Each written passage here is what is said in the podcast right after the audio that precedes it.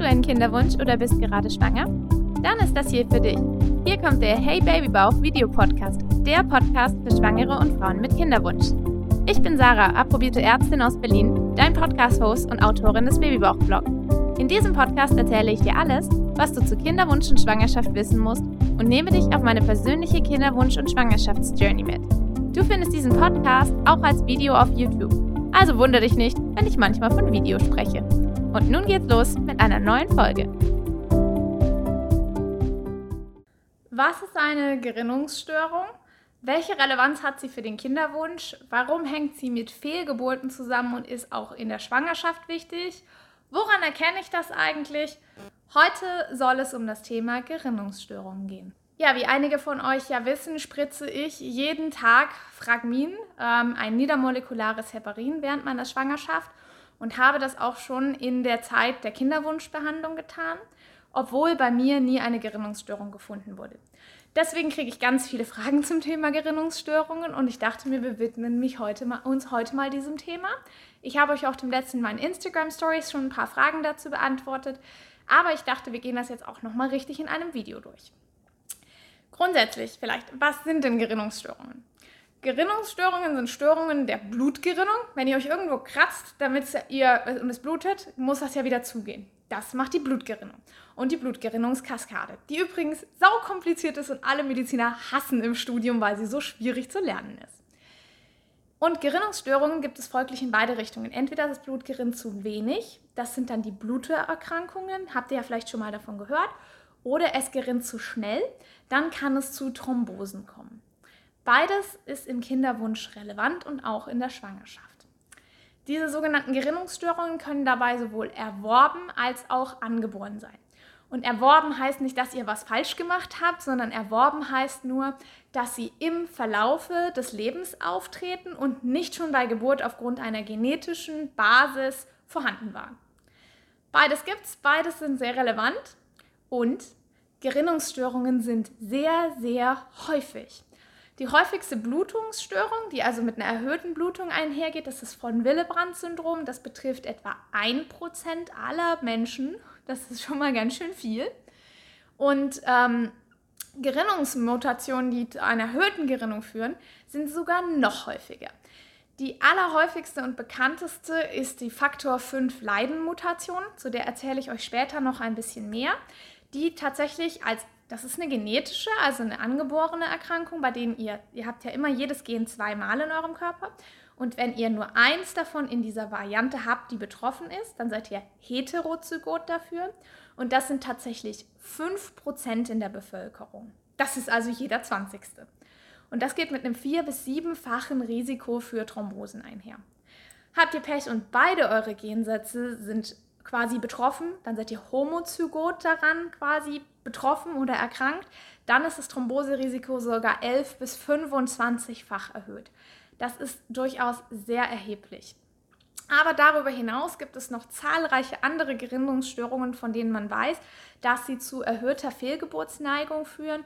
Zum Beispiel die Prothrombinmutation, der Protein- und Protein-S-Mangel und noch diverse andere. Ich gehe auf einzelne davon noch später ein, inklusive dem Antiphospholipid-Syndrom, wo es, wobei es sich um eine erworbene Gerinnungsstörung handelt.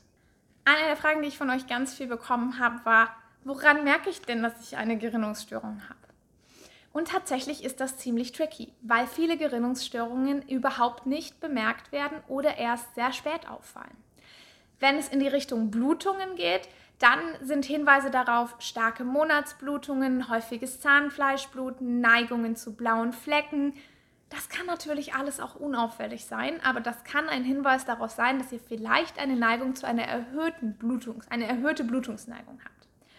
Ja, und für die Thromboseneigung, das fällt leider häufig erst auf, wenn es zu spät ist, wenn ihr eine Thrombose bekommen habt oder im schlimmsten Fall eine Lungenembolie. Oder, und das ist es, weshalb das Ganze auch sehr, sehr relevant ist für den Kinderwunsch, wiederholte Fehlgeburten.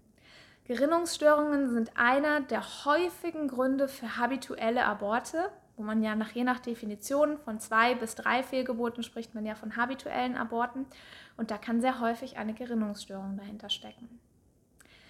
Für den Kinderwunsch nur ganz kurz am Rande bemerkt, sind Gerinnungsstörungen nicht nur etwas, wo man randenken sollte, wenn ihr wiederholt Fehlgeburten hattet, sondern auch, und das wird leider ganz häufig übersehen, deswegen möchte ich das hier extra unbedingt betonen, wiederholtes Einnistungsversagen. Wenn ihr eine künstliche Befruchtung macht und mehrfach euch Embryonen guter Qualität übertragen werden, die aber einfach nicht dazu führen, dass ihr schwanger werdet, dann muss man auch, äh, muss man einmal in Richtung Immunologie denken, aber unbedingt auch Richtung Gerinnungsstörungen, weil Gerinnungsstörungen auch Einnistungshindernisse sein können. Sowohl bei den Fehlgeburten als auch bei den Einnistungsstörungen ist der Mechanismus dahinter, dass ihr Mikro, Mikro, Mikrotrompen bereits ganz früh habt in der Plazenta oder sogar in der Voranlagestufe der Plazenta und sich der Embryo quasi unterversorgt ist und einfach nicht ordentlich einnisten kann. Und weil ich es eingangs schon erwähnt habe, auch Blutungsstörungen, also Neigung zu verstärkter Blutung, können zu Fehlgeburten führen. Ist nicht so häufig und auch nicht so bekannt, aber es kann quasi auch zu Blutungen in die Plazenta kommen und zu Plazentahämatomen. Und damit können auch Blutungserkrankungen wie zum Beispiel die ein Faktor 8 leiden zu einer erhöhten Fehlgeburtsneigung führen. Bekannter ist das Thema aber im Zusammenhang mit den Thrombosen und den Fehlgeburten bei erhöhter Blutgerinnungsneigung. Und das bringt uns natürlich zu der nächsten Frage. Ja, wie findet man denn das dann raus, wenn es an den Symptomen häufig gar nicht so eindeutig ist? Man kann es ganz einfach im Blut untersuchen. Ja, also ich bin ja auch in der Gerinnungsambulanz. Mir sind da auch das erste Mal 13 Röhrchen abgezapft worden und beim zweiten Mal ähnlich viele und ich glaube diesmal auch schon wieder. Äh, man kann verschiedenste Faktoren im Blut, man kann diese ganzen Faktoren bestimmen, wie aktiv die sind, wie viel davon drin ist. Man kann genetisch nach diesen Mutationen suchen, die Faktor 5 leiden oder Prothrombin. Ähm, Mutationen und so weiter. Das kann man alles analysieren. Man kann auch gucken nach Antiphospholipid-Syndrom. Das sind alles Blutuntersuchungen. Und die können veranlasst werden. Ein erstes Thrombophilie-Screening, eine Neigung zu erhöhter Blutgerinnung kann auch von einem ganz normalen Gynäkologen veranlasst werden, kann vom Hausarzt veranlasst werden. In der Regel werdet ihr bei Verdacht allerdings in eine Gerinnungsambulanz bzw. in ein Gerinnungsspezialzentrum überwiesen. Und das würde ich euch auch raten, wenn da das im Raum steht, dass das bei euch sein könnte. Sprecht gerne die Kivo darauf an oder wenn ihr Fehlgeburten hattet, euren Gynäkologen, ob er euch eine Überweisung an die Gerinnungsambulanz ausstellen kann.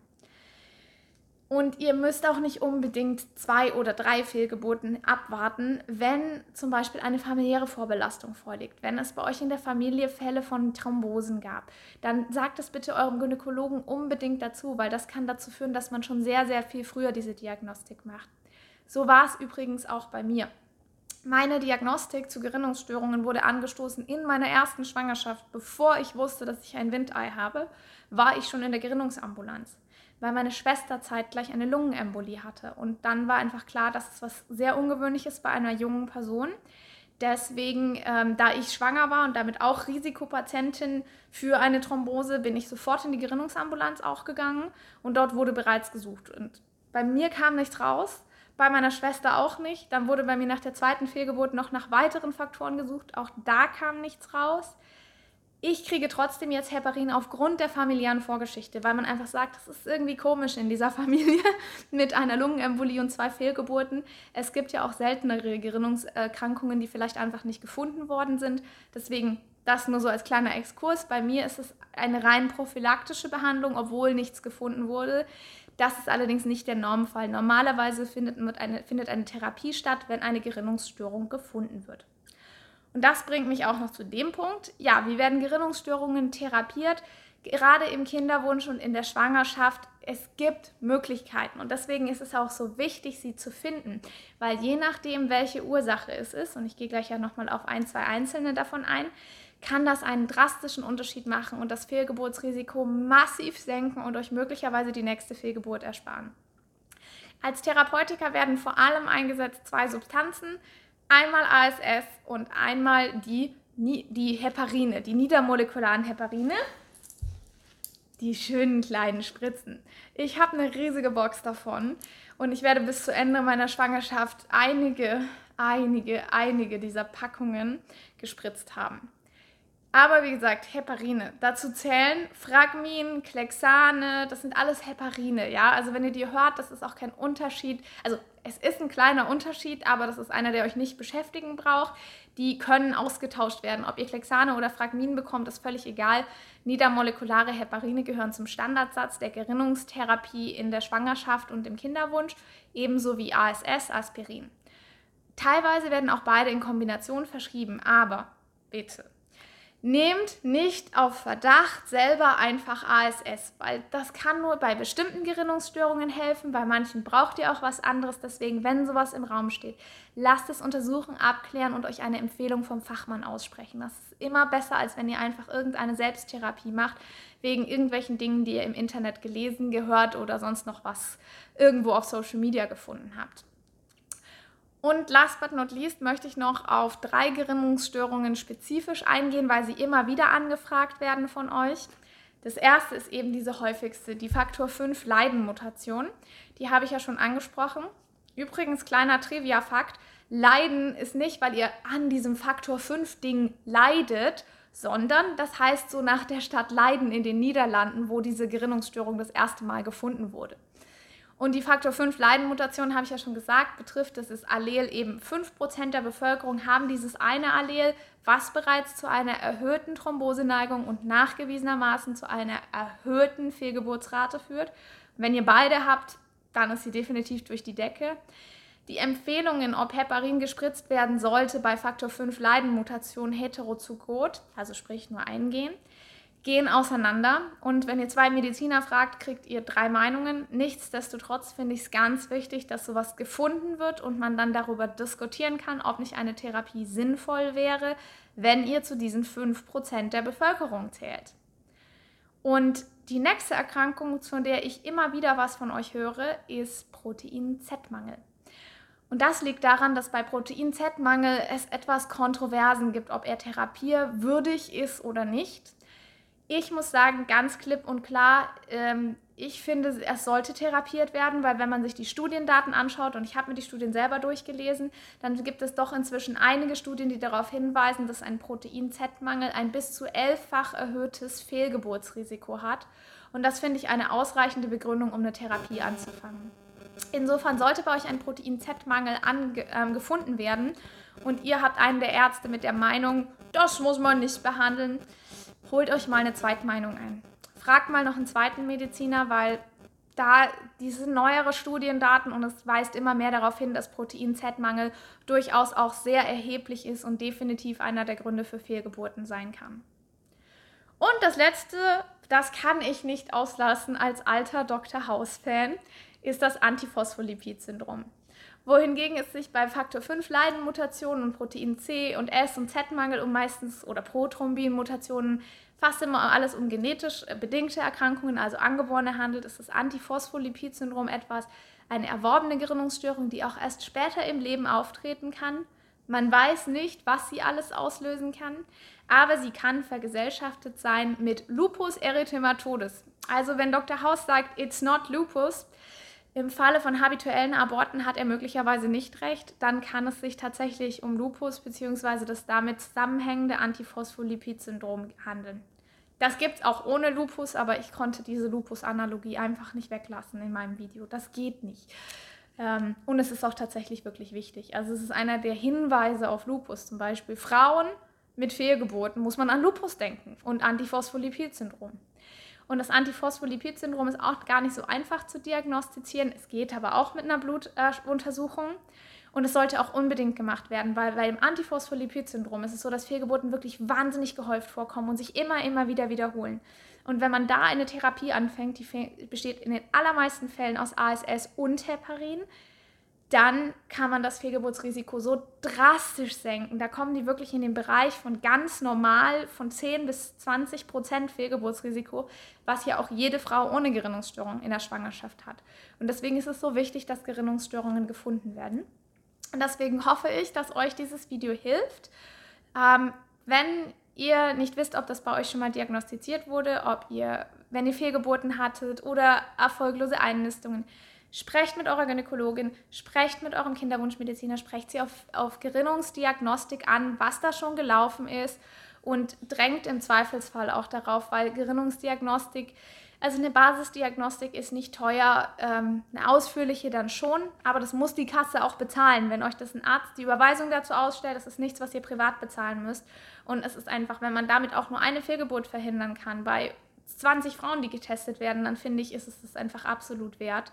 Und nur Leute, die nie eine Fehlgeburt erlitten haben, würden sagen, ach, warten wir doch mal ab, vielleicht braucht es ja gar nicht. Klar, ein paar kriegen dann noch eine weitere Fehlgeburt.